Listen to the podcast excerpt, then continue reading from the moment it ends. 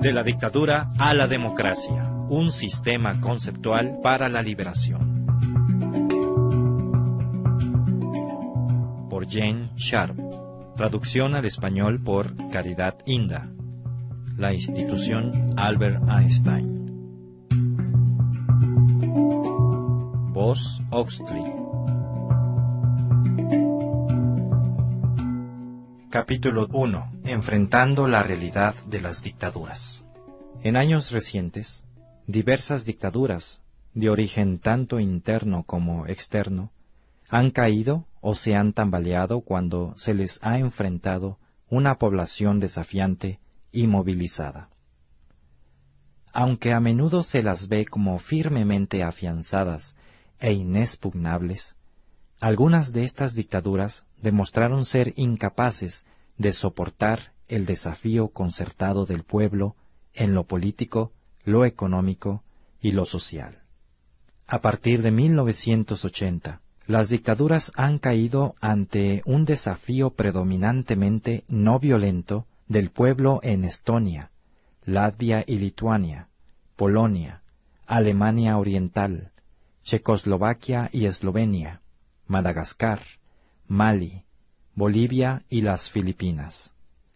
La resistencia no violenta ha hecho avanzar el movimiento por la democratización en Nepal, Zambia, Corea del Sur, Chile, Argentina, Haití, Brasil, Uruguay, Malawi, Tailandia, Bulgaria, Hungría, Zaire, Nigeria y en varias partes de la antigua Unión Soviética, llegando a jugar un papel significativo en la derrota del intento de golpe de Estado de línea dura de agosto de 1991.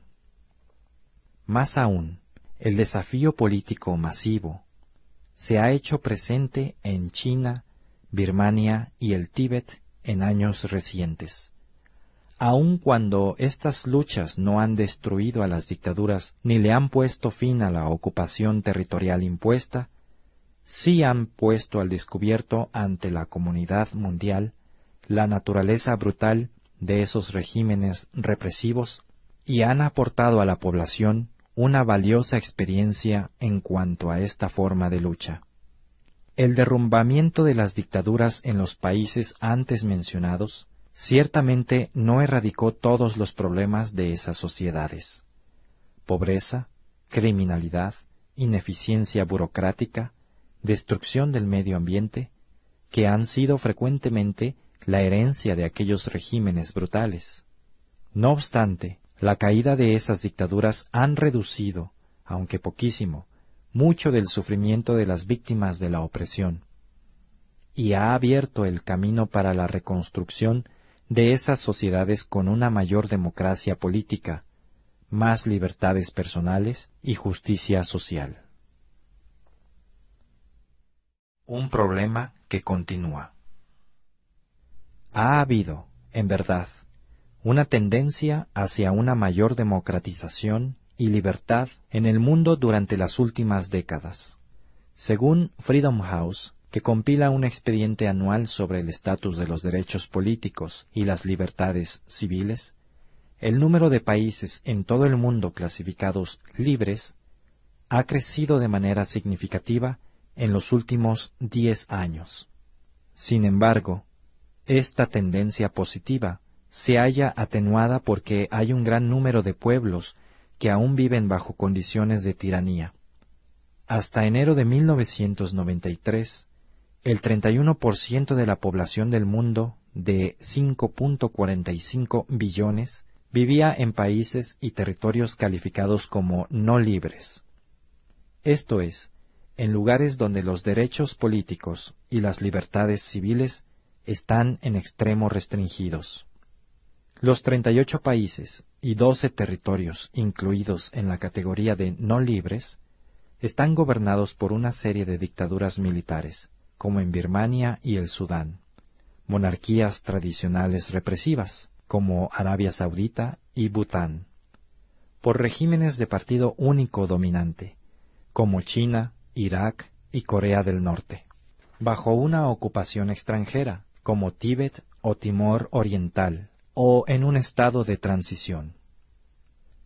Muchos países se hallan hoy en un estado de cambio rápido en lo económico, político y social. Aunque el número de países libres ha aumentado en los últimos diez años, existe un gran riesgo de que muchas naciones, al enfrentar cambios fundamentales tan rápidamente, se desplazarán en dirección opuesta y acabarán experimentando nuevas formas de dictadura. Las camarillas militares, los individuos más ambiciosos, los funcionarios electos y los partidos políticos doctrinales repetidamente buscarán cómo imponerse. Los golpes de Estado seguirán estando a la orden del día. Los derechos humanos y políticos básicos les serán negados a un gran número de personas. Desafortunadamente, el pasado aún está con nosotros. El problema de las dictaduras es profundo. En muchos países el pueblo ha vivido experiencias de décadas y hasta siglos de opresión, ora doméstica, ora de origen extranjero. Con frecuencia se les ha inculcado insistentemente la sumisión incondicional a las figuras y gobernantes que detentan la autoridad. En casos extremos, a las instituciones sociales, económicas, políticas y hasta religiosas de la sociedad, aquellas fuera del control estatal, han sido deliberadamente debilitadas, subordinadas o aún reemplazadas por otras nuevas y regimentadas. El Estado o el partido dominante las usa para dominar a la sociedad. A menudo la población ha sido atomizada, convertida en una masa de individuos aislados, incapaces de trabajar juntos para conseguir su libertad, de confiar los unos en los otros y hasta de hacer algo por su propia iniciativa. El resultado es predecible. La población se ha vuelto débil, carece de confianza en sí misma y es incapaz de ofrecer resistencia alguna. Las personas por lo general están demasiado asustadas para compartir su odio por la dictadura y su hambre de libertad ni aun con su familia y amigos están, con frecuencia, demasiado aterrorizadas para pensar en serio en la resistencia popular. De cualquier manera, ¿de qué iba a servir? En vez de esto, asumen el sufrimiento sin objetivo y un futuro sin esperanza. Las condiciones bajo las dictaduras contemporáneas pueden ser peores que antes. En el pasado, algunas personas pueden haber tratado de resistir, Quizá hubo breves manifestaciones y protestas masivas. Quizá los ánimos se levantaron temporalmente. En otras ocasiones, individuos y pequeños grupos pueden haber hecho valientes pero impotentes demostraciones, afirmando algún principio o simplemente su desafío. Por muy nobles que hayan sido los motivos, estos actos de resistencia pasados frecuentemente han sido insuficientes para vencer el miedo de la gente y su habitual obediencia, condición esencial para destruir una dictadura. Esas acciones, lamentablemente, pueden en cambio haber causado solamente más sufrimiento y muerte, no una victoria, ni aun una esperanza. ¿A la libertad por la violencia? ¿Qué ha de hacerse en semejantes circunstancias? Las posibilidades más evidentes parecen inútiles. Los dictadores generalmente hacen caso omiso de las barreras constitucionales y legales, las decisiones judiciales y la opinión pública. Reaccionando a las brutalidades, la tortura, las desapariciones, las muertes, se entiende que todo esto ha hecho pensar al pueblo que sólo por la violencia se puede acabar con una dictadura. Las airadas víctimas a veces se han organizado para combatir a los brutales dictadores con el poco poder militar y violencia que hayan podido reunir, y a pesar de tenerlo todo en contra. Esta gente, por lo general, ha peleado valientemente, pagando un alto precio en sufrimientos y vidas. Sus logros a veces han sido considerables, pero casi nunca han obtenido la libertad. Las rebeliones violentas desencadenan violentas represiones que con frecuencia dejan a la población más indefensa que antes. Sin embargo, cualesquiera que sean los méritos de la opción por la violencia, un punto está claro. Al depositar la confianza en los medios violentos, se ha escogido precisamente el modo de lucha en el cual los opresores casi siempre tienen la superioridad. Los dictadores pueden aplicar la violencia irresistiblemente. No importa cuánto más o cuánto menos estos demócratas puedan aguantar. A fin de cuentas, uno generalmente no se puede escapar de las duras realidades militares. Los dictadores casi siempre disponen de la superioridad militar en cuanto a calidad de armamentos, pertrechos, transportes y tamaño de las Fuerzas Armadas. A pesar de su valentía, los demócratas no pueden emparejárseles, casi nunca. Cuando se reconoce que la rebelión militar no es viable, algunos disidentes se inclinan por la guerra de guerrillas. No obstante, sólo muy raramente, si es que alguna vez, la guerra de guerrillas beneficia a la población oprimida o le abre paso a una democracia. La guerra de guerrillas no es ninguna solución evidente, especialmente por la inmensa cantidad de bajas que suelen producirse entre la gente. Esta técnica de lucha no ofrece ninguna garantía frente a la posibilidad del fracaso, a pesar de apoyarse en la teoría y el análisis estratégico, y de que a veces recibe respaldo internacional. Las luchas guerrilleras por lo general duran mucho, con frecuencia el gobierno en el poder reubica a la población con la secuela de inmensos sufrimientos humanos y trastorno social que esto conlleva. Aun cuando resulte victoriosa, la lucha de guerrillas tiene, a largo plazo, considerables consecuencias negativas en lo estructural. De entrada, el régimen atacado se hace más dictatorial como resultado de sus contramedidas. Si en definitiva gana la guerrilla, el nuevo régimen que de ella provenga es con frecuencia más dictatorial que el anterior, debido al impacto centralizador de las fuerzas militares al expandirse y por el debilitamiento o la destrucción durante la lucha de los grupos e instituciones independientes de la sociedad. Cuerpos estos que son vitales para establecer y mantener después una sociedad democrática. Los que se opongan a las dictaduras deben buscar otra opción. Golpes de Estado, elecciones, salvadores extranjeros. Un golpe militar contra una dictadura puede parecer, relativamente hablando, una de las maneras más rápidas y fáciles de quitarse de encima un régimen particularmente repugnante. Sin embargo, Existen serios problemas con respecto a esta técnica. Lo más importante es que deja intacta la distribución negativa del poder entre la población y la élite de control del gobierno y sus fuerzas armadas. Lo más probable es que la supresión de personas o camarillas de las posiciones del gobierno dé pie para que otro grupo semejante ocupe su lugar. Teóricamente, este grupo puede ser menos duro en su comportamiento y más dispuesto a abrirse de manera limitada a las reformas democráticas. Sin embargo, el caso opuesto es lo más probable. Después de consolidar su posición, la nueva camarilla puede resultar más despiadada y más ambiciosa que la anterior. Por lo tanto, la nueva camarilla, sobre la que quizás se habían fincado las esperanzas, podrá hacer lo que quiera sin preocuparse de la democracia o los derechos humanos. Esta no es una respuesta satisfactoria al problema de la dictadura. Bajo una dictadura las elecciones no se pueden usar como instrumento para un cambio político significativo. Algunos regímenes dictatoriales, tales como los del antiguo bloque oriental dominado por la Unión Soviética, simularon elecciones sólo con el propósito de aparentar ser democráticos.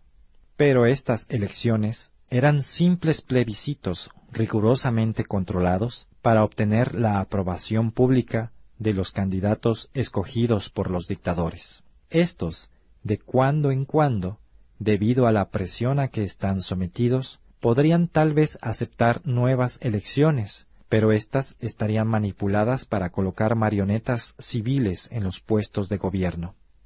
Si a los candidatos de la oposición se les hubiera permitido concurrir a las elecciones y hubieran sido electos como ocurrió en Birmania en 1990 o en Nigeria en 1993, los resultados habrían sido simplemente ignorados y los supuestos vencedores habrían estado sujetos a intimidación, arrestados o hasta ejecutados. Los dictadores no están interesados en unas elecciones que puedan apartarlos de su trono.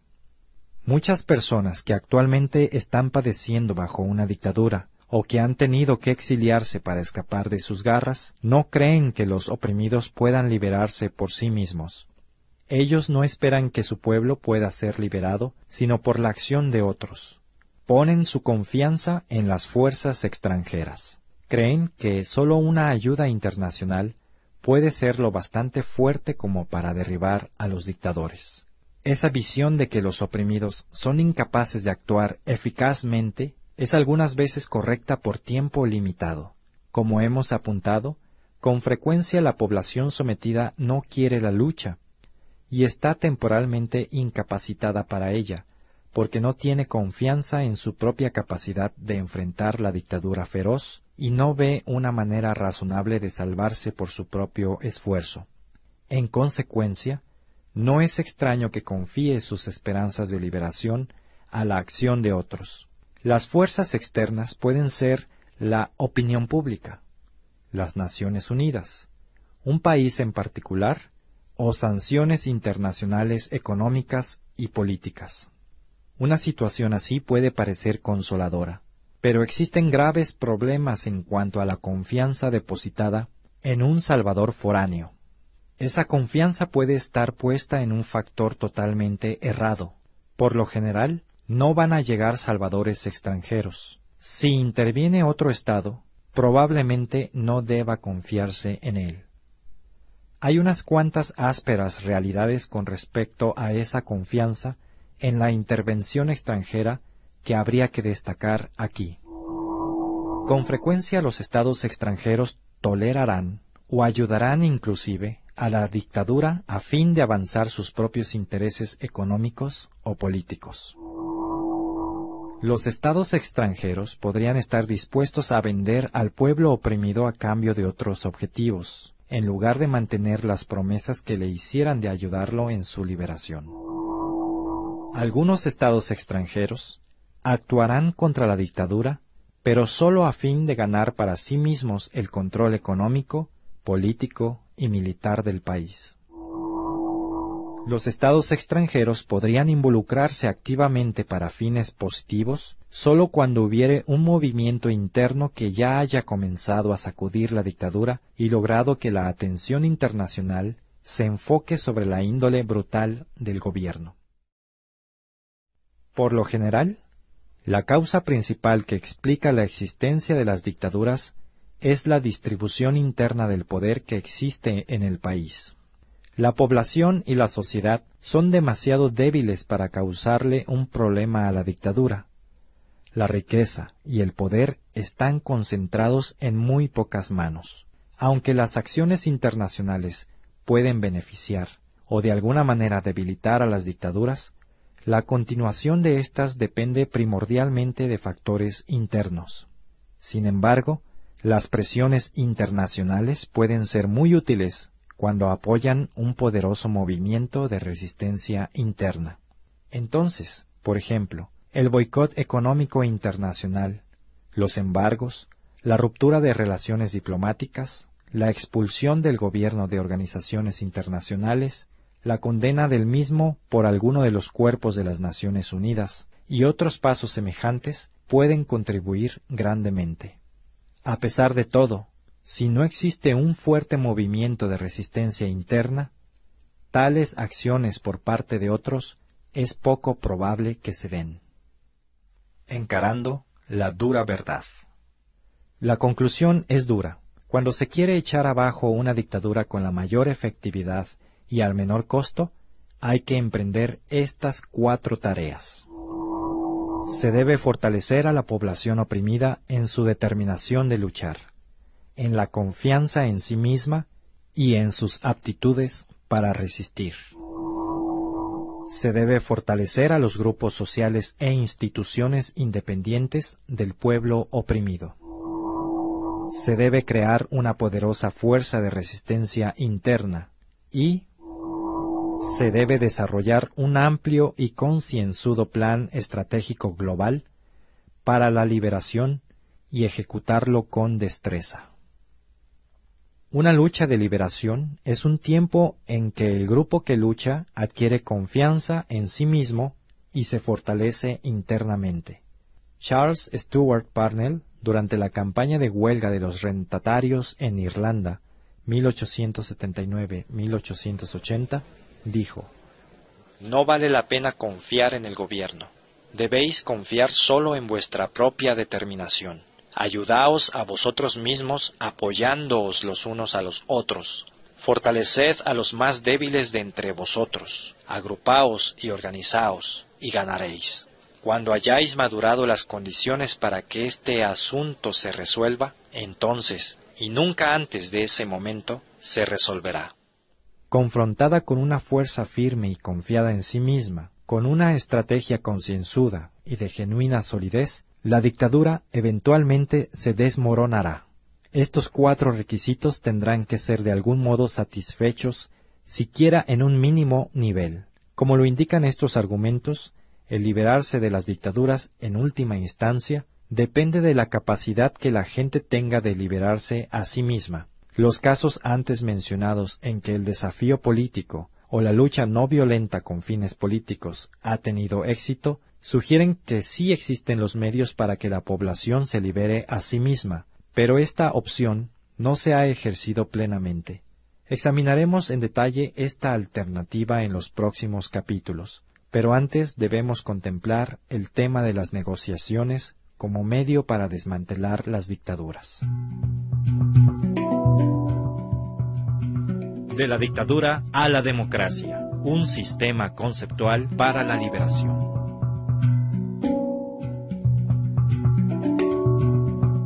La misión del Instituto Albert Einstein es promover a nivel mundial el estudio y uso estratégico de la acción no violenta en casos de conflicto.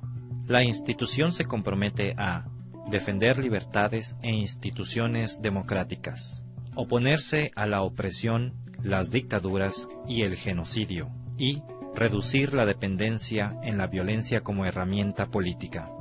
Para lograr estos fines, se procederá de tres maneras.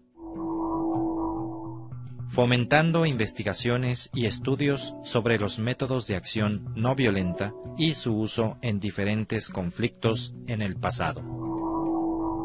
Compartiendo los resultados de estos estudios con el público por medio de publicaciones, conferencias, medios de comunicación masiva, etc asesorando a grupos en conflicto sobre el potencial estratégico de la acción no violenta.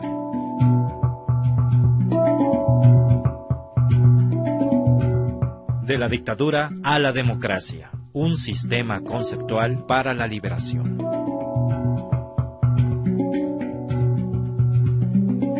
Todo el material que aparece en este libro es del dominio público y se puede reproducir sin el permiso de Jen Sharp. Se agradece mención de la fuente. Primera impresión, diciembre del 2003. De la dictadura a la democracia, se publicó primero en Bangkok en 1993 por el Comité para la Restauración de la Democracia en Birmania, conjuntamente con Keith Jain, el periódico de la nueva era. Desde entonces se ha traducido a más de ocho idiomas y se ha publicado en Serbia, Indonesia y Tailandia, entre otros países de Albert Einstein Institution, 427 Newbury Street, Boston, Massachusetts, Estados Unidos de Norteamérica. Sitio oficial www.aeinstein.org.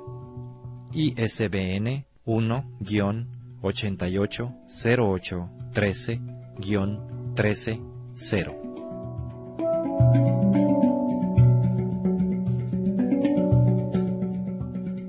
Los tracks musicales utilizados en este audiolibro fueron tomados del sitio www.freemusicarchive.org.